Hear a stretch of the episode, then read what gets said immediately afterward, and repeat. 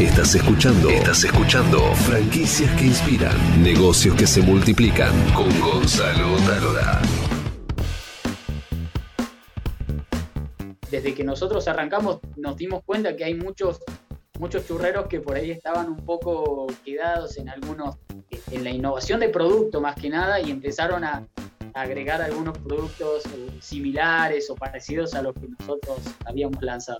¿Cómo crear una franquicia desde cero? Vamos a conocer la historia de una pareja que quería armar un negocio, no sabía de qué, pero sí quería desde Tucumán lanzar una franquicia y se convirtió en Mr. Churro, que tiene ya varios locales, tiene nueve en funcionamiento, si mal no me acuerdo, seis a punto de abrir.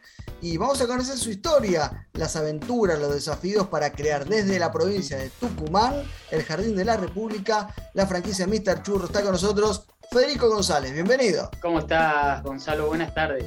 Muchas gracias. Lo que me gusta es los churros, decir que el esteró por la nube me tengo que cuidar, pero si no le daría como loco. Pero bueno, escúchame, eh, ustedes eran empleados, vos trabajabas eh, como este, un camión de caudales y tu mujer vendía ropa, ¿no? Y todos los días viajaban en el auto y decían, ¿qué emprendemos? A ver qué hacemos, qué emprendemos, a ver qué hacemos. Contame, contame cómo arranca todo, dale. Bien, sí, yo era empleado en ese momento, eh, el año 2018. Eh, la realidad es que trabajaba para una transportadora de caudales en el área de tesorería. Eh, y bueno, con Flor, como te decía, nosotros somos bastante inquietos. Ella en ese momento ya vendía ropa, hacía, tenía su emprendimiento, digamos. Y todos los días hablábamos de qué, qué negocio podíamos hacer. Teníamos la idea de, volábamos un poco, soñábamos de hacer una, una franquicia, eh, pero bueno, muy difícilmente acá en Tucumán, eh, con, el, con el poco conocimiento que había. De todos modos, nosotros todos los días nos preguntábamos qué podíamos llegar a hacer, qué, qué vender, cómo hacer un dinero extra. Ese era el, eh, el tema. y nos, nos acordamos siempre la anécdota de que veníamos en el auto, yo trabajaba en ese momento de noche en la transportadora de caudales y yo la iba a buscar porque vivíamos lejos, eh, la iba a buscar de, mi suegra a, Flor eh, y bueno, íbamos, íbamos, iba manejando a la mañana, eso a las siete y media de la mañana y le digo, Flor, ¿qué, qué se te ocurre que podemos hacer? Y me dice, vendamos churros. Y yo me quedé un poco, un poco sonriendo y no le dije nada. No le dije nada, pero eh, me quedé pensando todo el día. Me quedé pensando, pensando, pensando qué hacer. Eh, y al día siguiente le caigo, le caigo a la casa y le digo, Flor, vamos a meter churros, pero vamos a hacer una franquicia. En ese momento ella se me ríe y me mira como diciendo, vos estás loco. Eh, y le digo, sí, vamos a hacer una franquicia. Entonces me pregunta, ¿cómo? ¿Qué vamos a hacer? Digo, mira, es muy simple lo que yo estoy pensando y, me parece una locura, pero quiero que nos lancemos y que, realmente pongamos en práctica todo lo que nosotros venimos estudiando, pues ya llevábamos dos años de estudiar finanzas, de, bueno, yo hacía administración de empresas también, Flor hacía psicología, eh, y estudiábamos finanzas y, y, buscar y buscar y buscar, y le digo, no, tenemos que hacerlo. Mira, lo que lo que nadie, nadie se fijó hasta acá, eh, ¿qué te parece a vos el churro? El churro, ¿cuál es tu concepto del churro acá en Tucumán? O en donde vos vas a comer, ¿qué te parece? ¿Vos, vos irías a comprar, o un chico iría a comprar, un joven, un, adolescente iría a comprar? Me dice, no, la verdad, por ahí iba a tomar una chocolatada con churros, con mi, con mi mamá, con mis tíos. Bueno, eso es lo que tenemos que cambiar, te digo. Eso es, lo que tenemos que cambiar, porque dice, si vos te fijabas acá en Tucumán, eh, la realidad era que la gente consumía churros solamente en invierno. En invierno, con una chocolatada, en un bar precario, eh, eso es lo que notábamos de, casi todos los negocios de churros, algo precario, eh, un poco sucio o descuidado, o que solamente se concentraba en el producto y algo por ahí, el olor rancio y, y todas esas cosas que que por ahí alejan a este público joven. ¿sí? Entonces, ¿qué dijimos? Bueno, acá lo que hay que hacer es todo lo que está a la vuelta. Nosotros vamos a crear una marca, vamos a, crear un formato, un modelo eh, con empleados que, tengan ropa de Mr. Churro, una gorrita, eh, tengamos una identidad, colores, atraigamos a la gente, al público joven, le demos un valor agregado, ¿sí? que la presentación sea limpia, sea, eh, sea agradable, sea divertida. Bueno, empezamos por ahí y, y de ahí agregando algunos, algunos productos que tienen que ver justamente con este formato americano que, quisimos darle y esta vuelta de rosca a este tipo de productos que no, generalmente no lo encontrás en un negocio como el nuestro. ¿Y qué pasó? y lo que pasó básicamente es que Flor eh, se prendió. En, en, ese momento se asombró de todo lo que le estaba diciendo. Me dice, bueno, lo hagamos. Eh, y nos lanzamos. En ese momento, a ver, nosotros, como te digo, era empleado, ella tenía su emprendimiento, no teníamos mucha plata. Eh, y la realidad es que en esta provincia eso es algo de lo que más nos costó. No hay mucha gente eh, que se especialice en el tema de franquicias. Y para nosotros llegar a una consultora o llegar a... Era, era imposible, era imposible acceder. Entonces, nos largamos primero con el primer local. ¿sí? Eh, a pulmón, como se dice, desde cero, plasmando las ideas, plasmando todo lo que pudimos en un local chiquitito eh, con el que arrancamos y sigue funcionando y la gente lo reconoce y la gente eh, sigue apostando a ese local. Y, y, lo que más nos llamó la atención, y ahí es donde dijimos, bueno, todo lo que pensamos y lo que soñamos se va a hacer realidad, es cuando la gente en los primeros días se nos acercaba los conocidos, los amigos, los familiares, a preguntarnos, porque nosotros no le contamos nada a nadie antes de arrancar. Eh, nos preguntaban de dónde habíamos traído la franquicia. En ese momento nosotros nos llenamos de orgullo porque dijimos, no, es nuestro.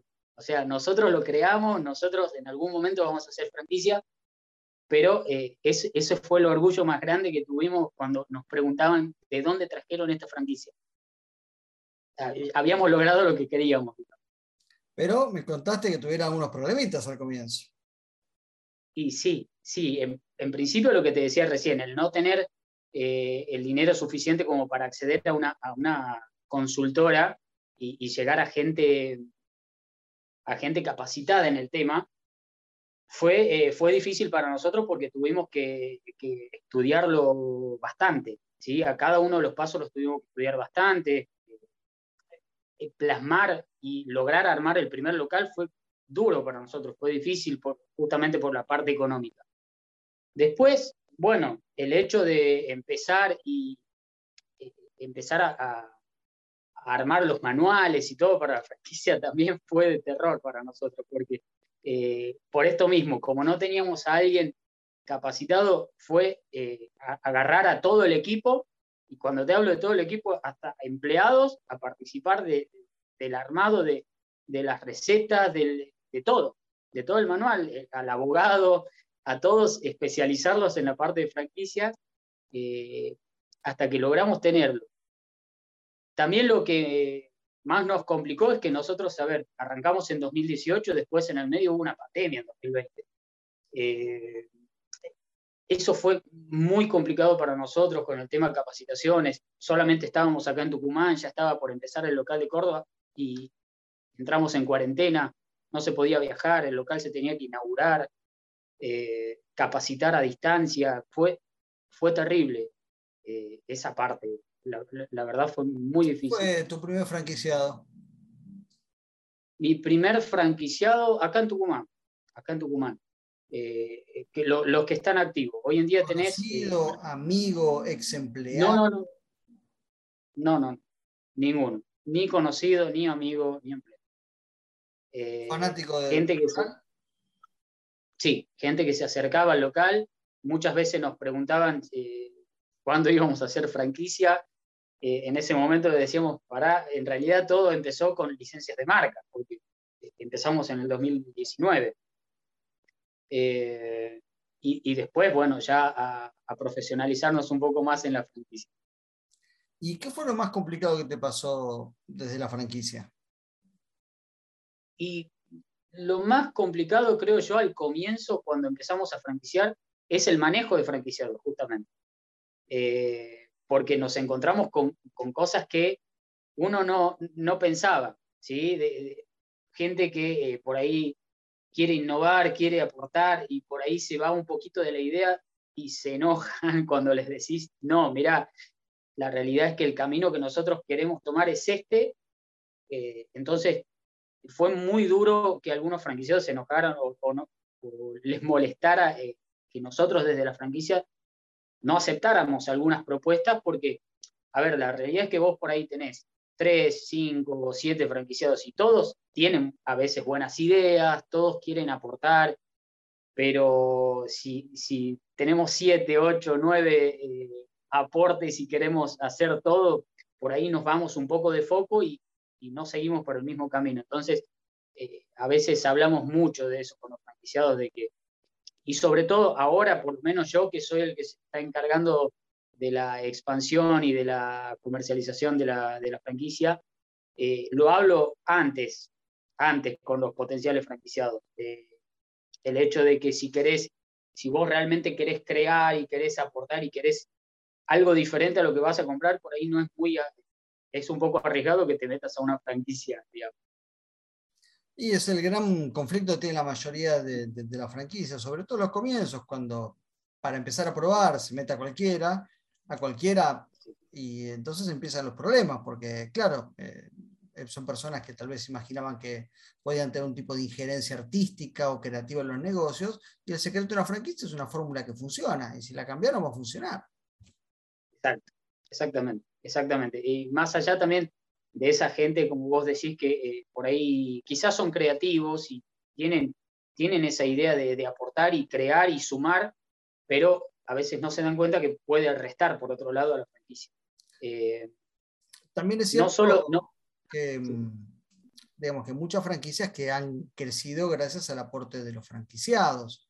¿no? Tampoco hay que cerrarse a eso, el caso McDonald's es eh, histórico, pero en definitiva la marca es la que tiene la última instancia y muchas veces es cuando la marca está en crisis que se da vuelta a buscar los franquiciados ideas para poder resolverla. Pero no es aconsejable sumar franquiciados que, tengan eh, una, una predisposición a cambiar las cosas. Sí, sí. Igual, igual te cuento que nosotros, a ver, somos bastante receptivos en cuanto a, a las propuestas que hacen los franquiciados y de hecho hay productos que nosotros lanzamos que en su momento fueron propuestas de franquiciados, que por ahí lo que se hace a veces es analizarlos y siempre que se deja claro que a veces no se lanzan exactamente de la misma manera que ellos lo, propusieron o, con la misma presentación, pero sí surgieron de propuestas que, que van haciendo.